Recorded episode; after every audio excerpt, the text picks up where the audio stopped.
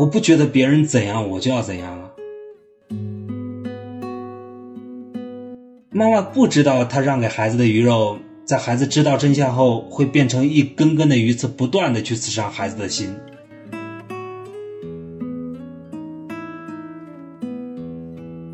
我不想有一天我的孩子也跟我说：“爸，你给的鱼肉都成了刺，而我也不得不把这尖锐的刺传给我的下一代。”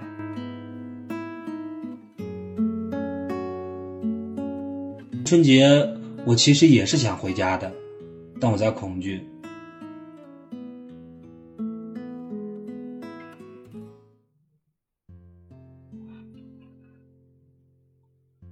我今天想聊一聊工作后的心情和新冠疫情下的春节回家。我觉得我跟我家里人的关系是属于典型的中国式父母的关系吧，甚至说互相的沟通几乎为零。当然，这个很重要的原因是因为我表达爱，或者严格的来说，向亲人表达爱，是我到目前为止还没学会的能力。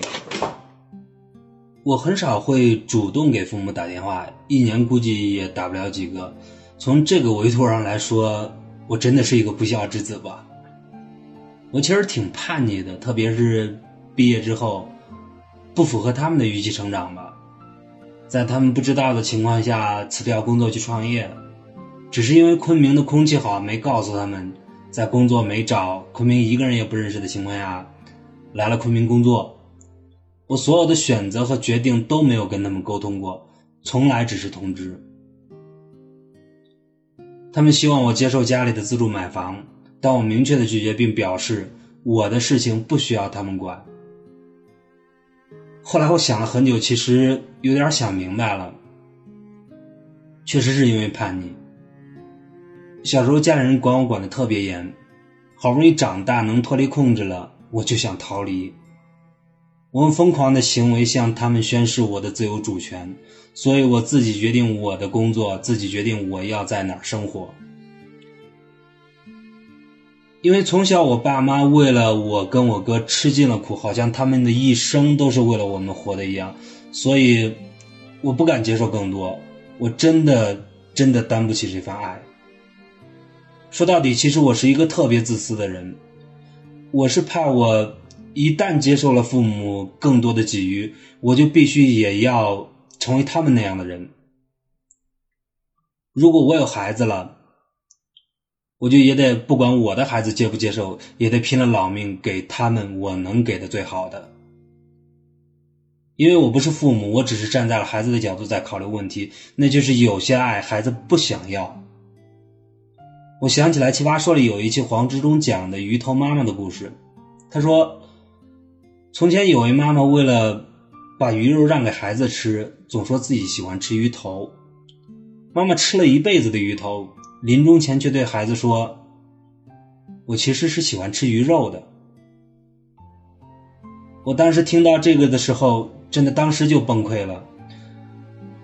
妈妈不知道，她让给孩子的鱼肉，在孩子知道真相后，会变成一根根的鱼刺，不断的去刺伤孩子的心。我不想有一天我的孩子也跟我说：“爸，你给的鱼肉都成了刺，而我也不得不把这尖锐的刺传给我的下一代。”我想把这个循环在我这里断掉。其实我也有尝试过和家里人亲近。我后来离开了，待了三年多的昆明，回到郑州，其中很大一部分原因是因为我也想常回家看看。我不喜欢打电话，我觉得打电话没有实际意义。嗯，他们想我了，或者我想他们了，我就回家。但是实际情况是，我每次回家都是一场批斗会。